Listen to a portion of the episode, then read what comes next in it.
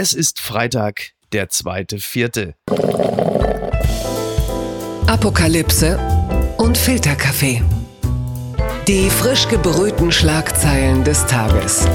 Mit Mickey Beisenherz. Einen wunderschönen guten Morgen und äh, frohe Ostern hier bei Apokalypse und Filterkaffee, das News Omelette. Und auch heute blicken wir ein bisschen auf die Schlagzeilen und Meldungen des Tages. Was ist wichtig? Was ist von Gesprächswert? Worüber ist zu reden? Und ich freue mich, dass sie diese aktuelle Stunde mit mir bestreitet. In meinem Herzen ist immer ein Zimmer frei. Sie ist jung und jünger. So heißt zumindest ihr wunderbarer Podcast bei Audible, den sie zusammen mit Edin Hasanovic macht. Ich bin sehr glücklich, dass ich heute an seine Stelle treten darf. Hier ist die lebenskluge und sympathische Christine Westermann. Guten Morgen. Vielen Dank, Micky. Guten Morgen. Du bist ja auch eher in meinem Alter als Edin das ist, glaube ich. ja, äh, ich, ich, Wir fangen gleich mal mit Komplimenten an, oder? Ja, ja, ja ich, ich äh, habe das ja wohl durchaus mitbekommen, dass er sehr häufig auf dein Alter anspielt und das ähm, mal mehr oder minder begeistert aufgenommen wird. Das wird heute keine besonders große Rolle spielen, wobei das ist nicht ganz, ganz klar, denn wir kommen ja gleich noch auf das Thema Impfen zu sprechen. Und ja. da hast du schon deutlich mehr Berechtigung als ich, wenn ich das richtig verfolgt habe. Das ist ein habe. Fall wirklich, wo ich total happy bin, dass ich 72 50 bin. Zum ja. ersten Mal in meinem Leben. Hast du eigentlich die Bilder gesehen von dieser Bahnstrecke Berlin-Hannover? Da liegen zwei Loks äh, in Wolfsburg quer und deshalb ist diese Strecke äh, dicht. Ist es jetzt eigentlich ein Plan von Frau Merkel gewesen, um die Mobilität einzuschränken? ich weiß es nicht. Ich habe auch, als ich die Bilder gesehen und ich dachte, es ist ein größeres Zugunglück, aber die Stimme der Nachrichtensprecherin war völlig gelassen und da habe ich gedacht, so schlimm kann es nicht gewesen sein. Ja, oder, oder die äh, Sprecherin war gestern Abend schon so abgestumpft, dass sie gesagt hat, pass auf, wir haben schon deutlich schlimmere Sachen gehabt. Das ein oder andere Zugunglück fällt jetzt auch nicht mehr weiter ins Gewicht. Ne? Genau. Ne? Bitter ist halt einfach, wenn man dann in Wolfsburg festhängt, ne? Stell mal vor, da irgendwie, da, das, Aber das ist es nicht egal, wo du jetzt festhängst? Das ist doch. Ja, hast ja auch wieder recht. Wobei ich muss ehrlicherweise sagen, Lockdown in Hamburg. Ist ja. nicht schlecht, oder? Ja, es ist definitiv besser als in so manch anderen Städten, in denen ich in meinem Leben gewesen bin. Es ist auszuhalten. Wir kommen zu die Schlagzeile des Tages. Umfrage Mehrheit für härteren Lockdown, schlechtes Zeugnis für Krisenmanagement. Das berichtet das Redaktionsnetzwerk Deutschland. Die Mehrheit der Deutschen unterstützt die Forderung nach einem härteren Lockdown zur Bekämpfung der Corona-Pandemie. Zwei Drittel, 67 Prozent der Bundesbürger stimmen angesichts steigender Infektionszahlen einem entsprechenden Appell von Intensivmedizinern zu, wie aus einer repräsentativen Umfrage von Infratest DIMAP für den ARD Deutschland-Trend hervorgeht. Jetzt ist natürlich meine Frage, äh, zählst du auch zu diesen zwei Dritteln? Das ist ja jetzt gleich so die Gewissensfrage, ne? Ja, zähle ich dazu. Ich möchte nur, dass es endlich losgeht. Ich mhm. möchte jetzt nicht, dass erst, also äh, Armin Laschet hat ähm, gesagt, wir sollten, er hat nicht gesagt ich, er hat gesagt, wir sollten über die Osterfeiertage mal nachdenken.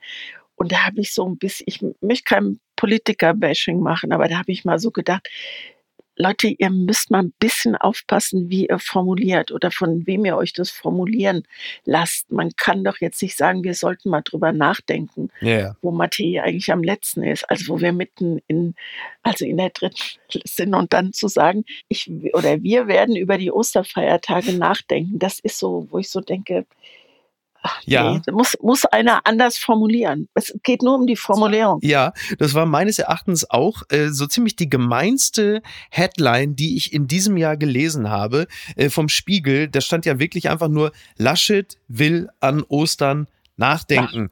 Und da denkt man so, ja, herzlichen Glückwunsch, jetzt einfach nur noch mal so 100 weitere Inzidenzen äh, nachdenken und dann kommt aber auch schon eine Entscheidung.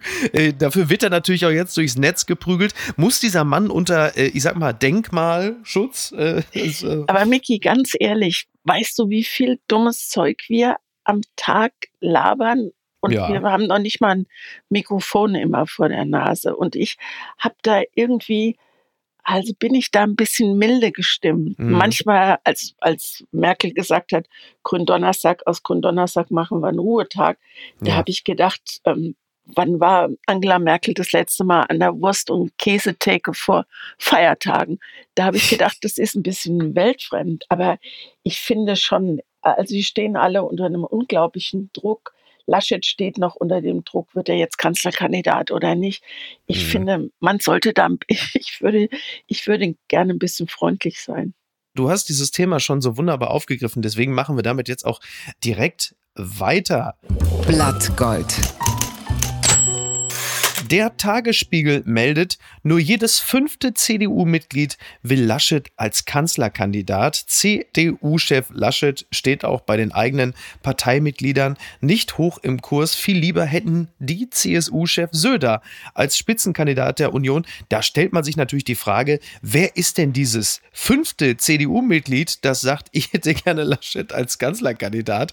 Es ist ja, es ist nicht ganz so leicht. Also die, diese ganze Pandemie ist ja auch ein ganz großes Thema der Kommunikation. Wie kommuniziert man? Wie spricht man die Bürger an? Und wann ist eigentlich die Messe bereits gelesen. Also meine Behauptung ist ja, dass für Laschet, also um Jagoda Marinic nochmal zu zitieren, die ja im letzten Jahr schon sagte, Laschet habe sich bereits im April entkanzlert. Ich würde dem beipflichten. Seitdem ist eigentlich das Image von Laschet als Macher schon weitestgehend ramponiert und er ist jetzt so quasi so Zeit der Zauderer.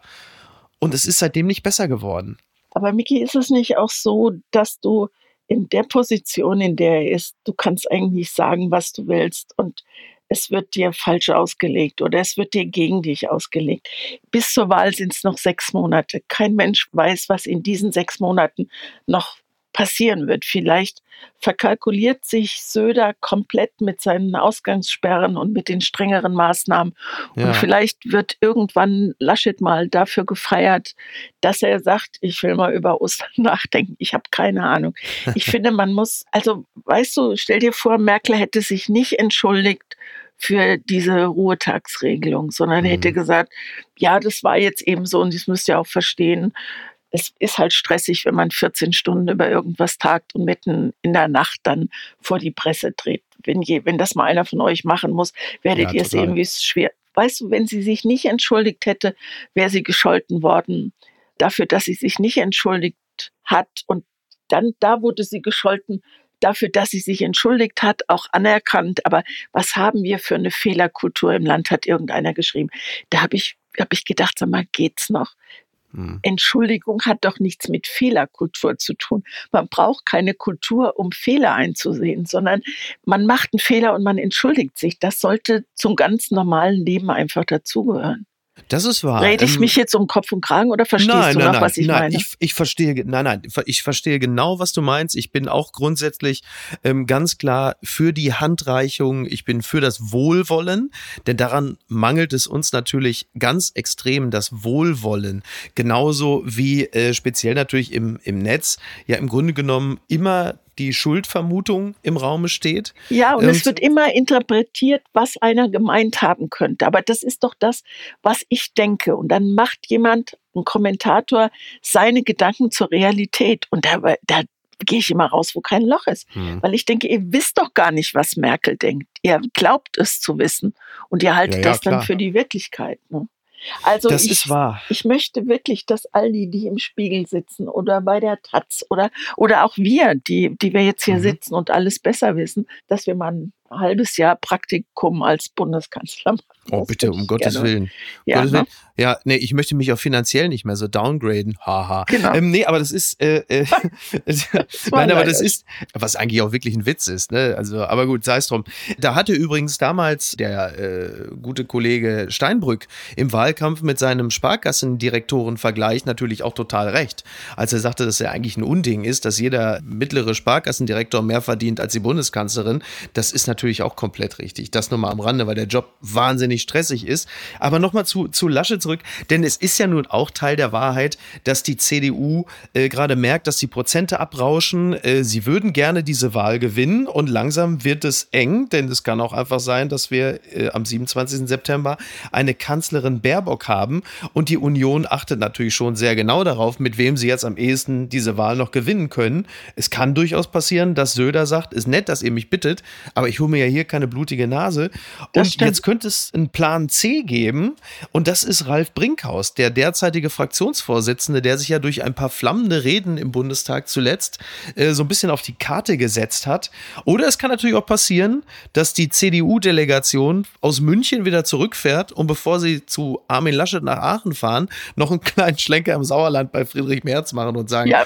Friedrich, hätten Sie nicht vielleicht doch Bock? Aber weißt du, Miki, die Bundestagswahl ist Ende September. Das sind noch mehr als sechs Monate. Ja. Und irgendwann im Juni, Juli, August werden wir alle ein bisschen freier leben können, weil dann fast alle geimpft sein werden. Du bist aber und sehr positiv gestimmt. Ja, und weißt du, wie schnell der Mensch vergisst? Auf einmal stellt mhm. der Mensch fest, er kann wieder sein Bier draußen trinken gehen und er kann wieder essen gehen und er kann ins Konzert und ins Theater gehen. Und dann wird man sagen, ach komm, das haben wir doch alles super hingekriegt und eigentlich hat uns die Politik toll geführt und super, dass Merkel da war und weil Merkel das so toll gemacht hat, komm, wir bedanken uns bei der CDU und wählen christdemokratisch. Also ja. weißt du, ich, ich, will das nicht ausschließen, dass das passieren kann. Der Mensch, da stimme ich dir auch zu, der Mensch vergisst ja gerne schnell. So. Und klar kann das sein, dass natürlich im, im August im Juli die Dinge so gut gelaufen sind, dann, weil dieser Supertanker Deutschland abgelegt hat, dass man es bis dahin vergessen hat. Es ist wirklich nicht auszuschließen, aber ich glaube, diese Hoffnung macht man sich halt im Konrad Adenauer genauso auch. Weißt du, ich meine, nicht vergessen, dass es weniger dramatisch ist als jetzt. Und ich glaube schon, dass die CDU mit den Umfragewerten jetzt die Quittung dafür einfährt, dass es so ein relatives Chaos war und dass nicht genug Impfstoff da ist. Und man kann jetzt tausend Dinge aufführen. Und wenn sich das alles ein bisschen eingependelt und zurechtgeruckelt hat und wenn dann alle geimpft sind und wenn es wirklich halbwegs zurück in die Normalität geht, dann werden viele CDU-Wähler feststellen, dass sie mit ihrer Partei dann doch ganz gut gefahren sind und sagen, ja, wenn es in die Krise geht, sind die immer noch die Besten. So könnte ich mir das vorstellen. Ist natürlich auch ein bisschen naiv gedacht, aber ich glaube, so bin ich.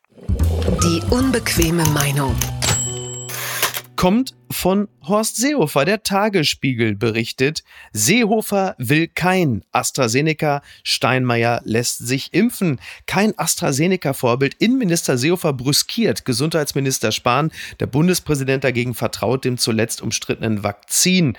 Ja, Seehofer will sich nicht mit AstraZeneca impfen lassen. Zitat, äh, ich lasse mich nicht bevormunden. Das hat er der Bildzeitung gesagt, nachdem Jens Spahn wiederum sagte, dass doch bitte Kabinettsmitglieder sich doch äh, als vertrauensbildende Maßnahme bitte doch mit AstraZeneca, äh, AstraZeneca, jetzt will ich schon in Richtung Söder gehen, AstraZeneca impfen lassen mögen. Das finde ich insofern äh, interessant, als ja Markus Söder vor kurzem schon über AstraZeneca sagte, ja, sollen sie sich doch impfen lassen, wer sich traut. Also da muss man jetzt mal einfach sagen, äh, ich glaube, die CSU hat sich zuletzt erfolgreicher gegen AstraZeneca eingesetzt als gegen Korruption. Das ist so mein Eindruck. Eindruck. Also Söder und Seehofer erledigen diesen Impfstoff dann final im, im Alleingang. Aber weißt du, was ich spannend fand? Ich habe es gestern Nachmittag so in den ähm, Nachrichten gehört dass ähm, Jens Spahn wohl bei einer Pressekonferenz davon überrascht worden ist, dass sich der Bundespräsident hat impfen lassen. Ach so. Da habe ich auch gedacht, Leute, was ist denn bei euch los? Ja. Also, wenn es eine gescheite Öffentlichkeitsarbeit gäbe, würde, würde doch vielleicht das Bundespräsidialamt anrufen und sagen, Leute, Hans-Walter lässt sich impfen. Vielleicht macht er was draus oder so. Ne? Aber das fand ich schon gut. Söder sagt, ich mach's nicht und Steinmeier lässt sich mit AstraZeneca impfen. Das ist ein Witzig, bisschen, ne? ja, schon. Skurril, ja, aber, ja. Aber, aber, jetzt auch da wieder hatte man jetzt auch zuletzt das Gefühl, dass da überhaupt irgendetwas koordiniert wird. Ne? Bei, bei äh, Steinmeier ist es natürlich wirklich gut. Jetzt sage ich mal, wenn Steinmeier in den nächsten Tagen keine bemerkenswerte Reaktion zeigt, dann ist eigentlich alles wie immer. Und in Berlin ist es ja so, dass es ja auch heute am Karfreitag so ist, dass 60 äh, bis 70-Jährige mit AstraZeneca äh, impfen lassen können. Also da ist in Berlin ist heute quasi AstraZeneca-Freitag. Und jetzt wird es ja für dich auch interessant, ja, weil dieser Impfstoff, so ich möchte nicht auf dein Alter anspielen, aber du Doch, hast es ja, du hast es ja selber, du hast es ja angeschoben. Ähm, du bist ja jetzt im Grunde genommen genau in der Zielgruppe und du warst es am Anfang ja nicht, weil AstraZeneca am Anfang ja für über 65-Jährige nicht empfohlen wurde und jetzt plötzlich heißt es erst also jetzt nur noch ab 60. Und da bist du jetzt in the game, wie man so schön ja, sagt. Ja, und ganz ehrlich, wenn wir schon so relativ privat werden, ich lasse mich nicht mit AstraZeneca impfen. Ich warte lieber noch vier Wochen oder sechs. weil ich Thrombose vorgeschädigt bin und ich habe ah. einfach Angst. Okay, ich habe einfach ich. Angst ja. und das will ich nicht. Und ja. ähm, ich habe mich ja. ein bisschen geschämt. Warum weiß ich eigentlich auch nicht. Ich habe meine Hausärztin angerufen und habe gesagt, wenn es denn soweit ist, ob hm. sie mich bitte auf die Liste setzen würde. Dabei ist das völlig normal. Du sollst deinen Hausarzt anrufen und sagen, ich möchte geimpft werden und dann funktioniert es. Und ich bin jetzt auf einer Impfliste und ich rechne jetzt mal damit, dass ich bis also Mitte April oder so, dass ich mit BioNTech geimpft werde. und okay, das ist ja dann dass auch ich so Ende Mai ne? Genau. Ich wollte vorher noch was zu äh, ganz kurz zu Steinmeier sagen, weil ich es sehr interessant fand, den staatstragenden Steinmeier im Unterhemd zu sehen. Und ich habe mich ja. Hat dich das ich erotisiert? Hab, Wir können offen nee, reden. Nicht wirklich, nicht wirklich. Ich habe mich, hab mich gefragt, ob er sich vorher überlegt hat, was für ein Unterhemd er anzieht. Und ich fand das klasse, weil er hat nicht so Schießer Feinripp angehabt, sondern so ein richtiges, so ein, so ein American, so ein T-Shirt, was bis oben hin. Ach so, wie Marlon Brando in ja, der Unbeugsam oder so. Ich hab, ne? ja, ja. Muscle-Shirt habe ich jetzt nicht Endstation gesehen, Impfstoff mit Frank-Walter Steinmeier.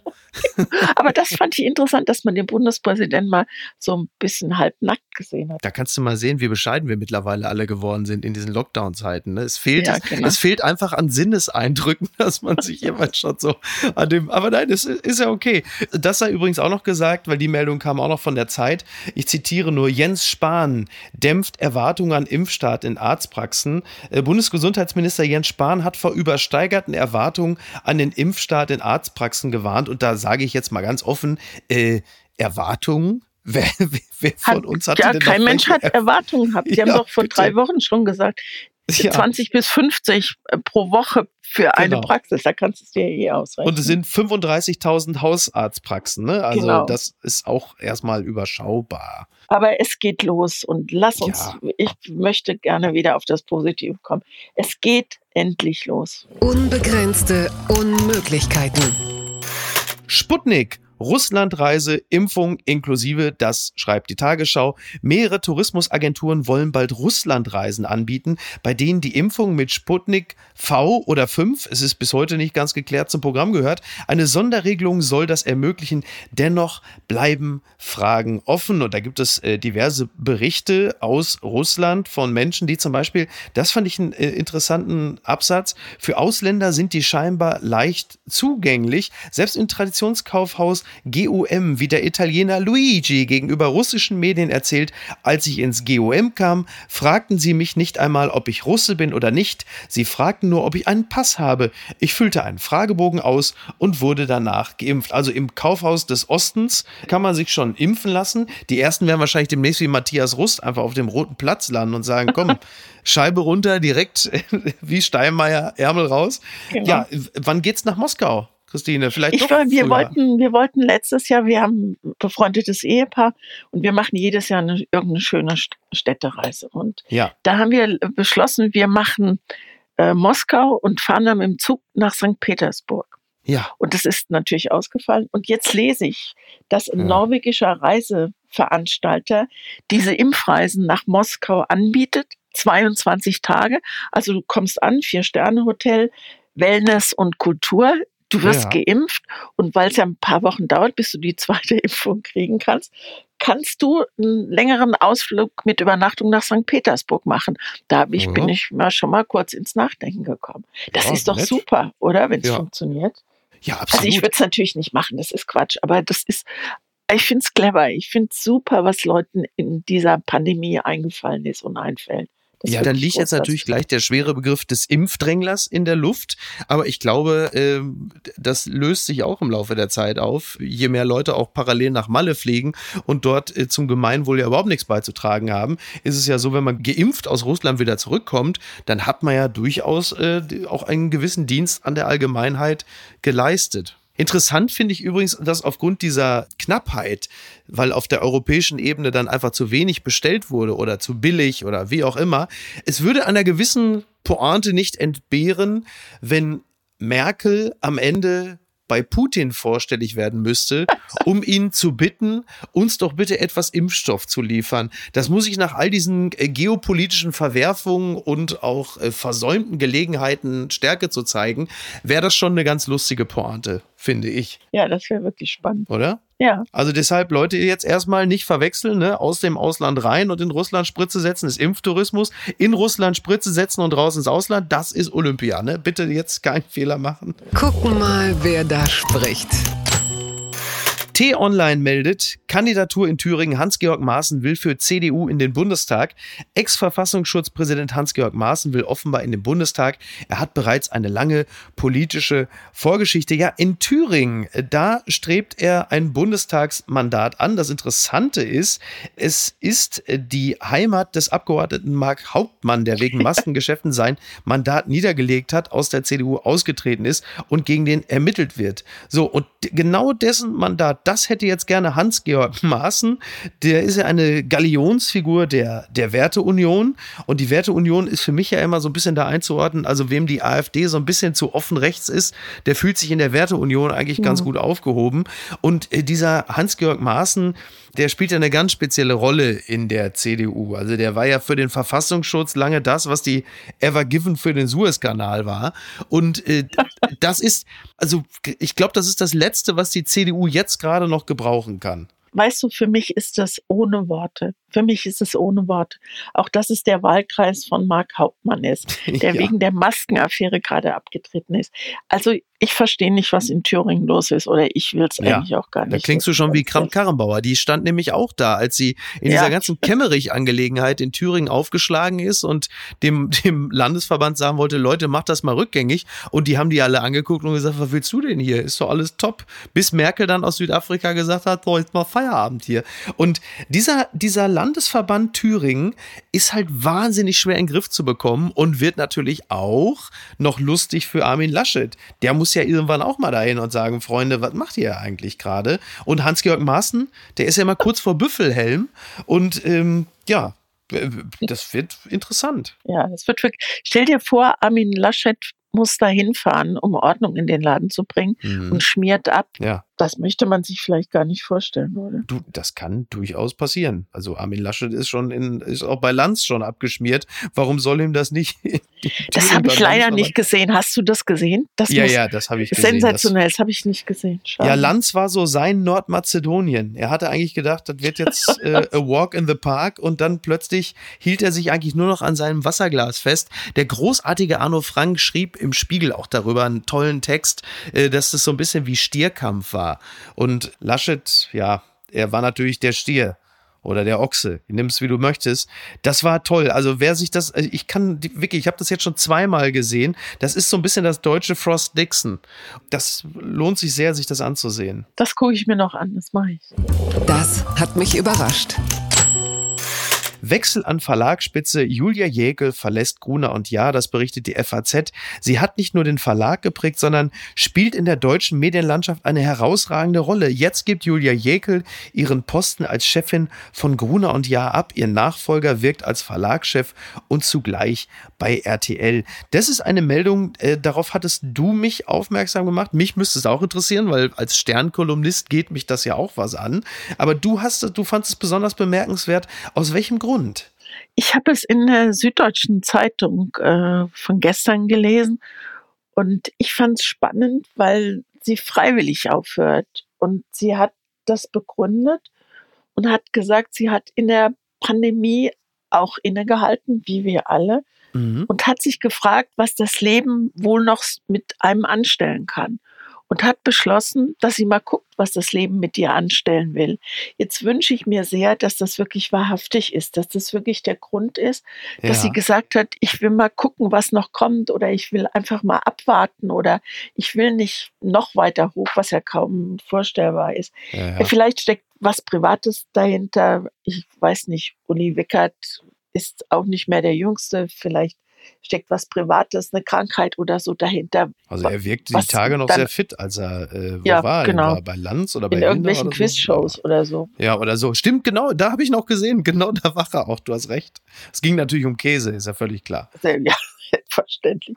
Aber weißt du, wenn, wenn jemand sagt, ich will mal sehen, was das Leben noch mit einem anstellen kann, dann finde ich, ist das ein, ist ein großer Satz. Ja. Also. Ja, vor allem, wenn man so eine hochdotierte, hochrangige Position ja. aufgibt, ne? Um, und mit 49, das ist ja auch so ein, ist ja so ein neuralgischer Punkt. Vielleicht auch, ist diese 50 für sie auch wirklich ein Einschnitt, wo sie erstmal gucken will. Also wenn das so wäre, wie ich mir das so vorstelle, dass es sein könnte, finde ich das wunderbar, wenn einer, der so wirklich in einem sehr ähm, luxuriösen Hamsterrad ist, wenn der plötzlich innehält und sagt, nee, das kann nicht alles gewesen sein, da muss noch was anderes sein, dann finde ich das toll. Ich finde die Frau sowieso toll, weil ich die unglaublich, also weil ich sie unglaublich attraktiv finde. Das ist wirklich so. Die ist so, so wäre ich gerne wie die mhm. optisch. Muss ich ist was Aristokratisches, ne, oder? Ja, die hat was Feines, die hat was gut gebildetes und trotzdem glaube ich, dass sie mitten im Leben steht. Und als Frau Chef von Gruner und Ja zu sein, ist doch also ja. besser geht ja wirklich Aber nicht. Aber ist halt auch mal sagen, wieder eine Vorstandschefin weniger, die dann wiederum durch einen Mann ersetzt worden ist. Das ist auch leider dann zahlenmäßig die Wahrheit, ne? Aber weißt du, da können wir uns noch ungefähr 42 Jahre dran abarbeiten, bis sich das mal richtig geändert. Na, auch bedauerlich, oder? Ja, na klar. Unterm Radar. Ist dieser Mann eigentlich in den letzten Monaten nicht zwingend gewesen. Trotzdem lohnt es sich, kurz ein Wort darüber zu verlieren, denn du hast unlängst Karl Lauterbach getroffen, liebe Christine. Und das äh, wollen wir an dieser Stelle nicht unerwähnt lassen. ja, weil ich, ich habe so eine kleine Wandlung durchgemacht. Er ist mir am Anfang der Pandemie, also vor einem Jahr, äh, mit seinen ständigen Mahnungen wirklich, ich fand es ein bisschen anstrengend. Mhm. Und dann hat sich das im Laufe des letzten Jahres, hat sich das ein bisschen gewandelt, weil ich das toll finde, dass er nicht nur jammert und nölt, was man ihm ja immer vorwirft, sondern. Ja, kann ich nur vorwarnen. Also, das ist ganz, also ja, ganz gefährlich. Aber dann sag auch mal, mach mal nach, wie er sagt, aber wenn wir das machen, dann wird alles gut. Ja. Das macht er nämlich immer. Ja. Er hält immer das Licht ans Ende des Tunnels und das, das finde ich großartig und ich habe ihn in dieser Sendung kennengelernt und äh, wir hatten natürlich unterschiedliche Garderoben, mhm. aber ich habe gehört, wie er mit der Produktionsleitung gesprochen hat und sich erkundigt hat, in was für eine Sendung er da geht. Er kannte die Sendung nicht. Ja. Was man sagen kann, bist du verrückt, irgendwo hinzugehen, wo du gar nicht weißt, wo du bist. Aber ja. das macht auch diesen Typen aus, dass der denkt, das ist eigentlich egal, wo man mich hinstellt. Ich bin immer nur Karl Lauterbach. Und jemand, der so dicht bei sich ist, das fand ich toll. Und dann hat ähm, ja. die Produktionsfrau versucht, ihm zu beschreiben, wo er ist und, und, hat gesagt, ach, wissen Sie, die Sendung, die ist so, die ist so wie David Letterman. Sie kennen doch David Letterman. Und dann sagt er, nein, äh, kenne ich nicht. Und dann hat sie den zweiten Anlauf genommen und hat gesagt, also so wie Harald Schmidt früher war. Und dann hat er sie angeguckt und es war ganz klar und er hat gesagt, und er hat, und das fand ich auch super, er hat mit kein bisschen Charme oder so einfach gesagt, ja. den kenne ich nicht. Und das ist doch super, wenn einer dazu steht, wenn einer nicht, also ich hätte mich rausgeredet, hätte gesagt, ja, habe ich schon mal und ja, klar, ich hätte gelogen. Und ja. er war einfach, ja. er war einfach ganz wahrhaftig und hat sich Aber auch ein bisschen Markenpflege aus seiner Sicht, oder? Da auch so ein bisschen ja fast außerirdisch daherzukommen und zu sagen, ich habe mit diesen irdischen Dingen nichts zu tun. Äh, ich interessiere mich für Harvard und, und Studien. Aber warum und, unterstellst nicht, du ihm äh, da jetzt sowas, Miki? Das würde ich gar nicht sagen. Der das ist gemein, ne? So eine Lustfeindlichkeit. Das stimmt eigentlich auch gar nicht. Das ist, also das ist tatsächlich auch ein bisschen unfair, was ich da mit ihm mache. Der ja, ist ein schon. grandioser Tischtennisspieler. Das macht ihm richtig Lust. Und wenn er die Wahl hat, zwischen eine Frau kennenzulernen oder sein ganzes Leben weiterhin salzlos zu essen, dann wird er sich für salzlos Essen entscheiden. Was ich auch großartig ja, aber er will ja eine Frau kennenlernen. Er war doch Nein. jetzt unlängst bei Frau Ludewig sogar. Ja, natürlich. Ja, aber bei hat, RTL exklusiv. Ja, aber weißt du, ich glaube, der hatte keine Ahnung, worauf er sich einlässt, wenn er zu Frau Ludewig geht. Wobei man sollte schon meinen, dass er Berater hat, aber Vielleicht wird er. Weil er lässt sich jetzt einfach nur noch wie so ein, wie so ein Tanzbär jetzt einfach nur noch durch irgendwelche Arenen ziehen und sagt, ist mir eigentlich egal, wo du mich hinstellst. Ich erzähle da irgendwas von. Aber ich würde gerne eine Lanze ne? für ihn brechen, weil er, weil er wirklich ein, ein sehr schräger Typ ist. Ja. Aber er ist einfach nur Karl Lauterbach, ja. Und aufrichtig. Ja, er ist aufrichtig, er ist 100% engagiert ist er und auf seine Art uneitel, weil er sich um die Ja. Sache kümmert. Richtig. Und das macht ihn so ein bisschen, bringt ihn so, es, es merkelt ein bisschen bei ihm, Ja. finde ich. Also da ist wenig Emotion und gleichzeitig viel Emotion, weil er, wenn er über seine Wissenschaft spricht und darüber, dass jetzt endlich was passieren muss, ist er unglaublich emotional. Und ich finde es schön, wie er sich sorgt. Das, also das gefällt mir einfach. Komm, wir salzen jetzt zum Schluss, aber trotzdem noch so ein bisschen nach. Sowas kann man sich nicht ausdenken. Gesucht die perfekte Nudel. Das ist jetzt äh, nicht irgendein Beitrag von Six.de oder so, sondern da geht es jetzt tatsächlich um Pasta. Ein Amerikaner tüftelte drei Jahre lang an der richtigen Pastaform. Nun gibt es die Cascatelli-Nudeln, die wie Kommata aussehen. Doch war sein Ansatz überhaupt sinnvoll? Äh, das fragt die Süddeutsche. Ich frage mit. Also worum geht's denn äh, da jetzt genau? Und äh, gab es Nachbesserungsbedarf bei der Nudel?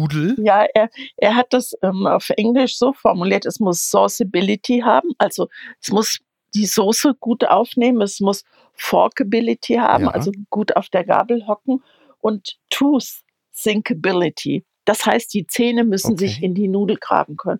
Und diese Nudel, die Ja, das da gibt es doch alles schon, Ja, oder? das finde ich auch. Und vielleicht sollte er mal nach Italien fahren. Ich weiß nicht, wie viele Nudelsorten es, es gibt. Und ganz ehrlich, also da würde ich jetzt gerne mal ein bisschen USA-Bashing machen.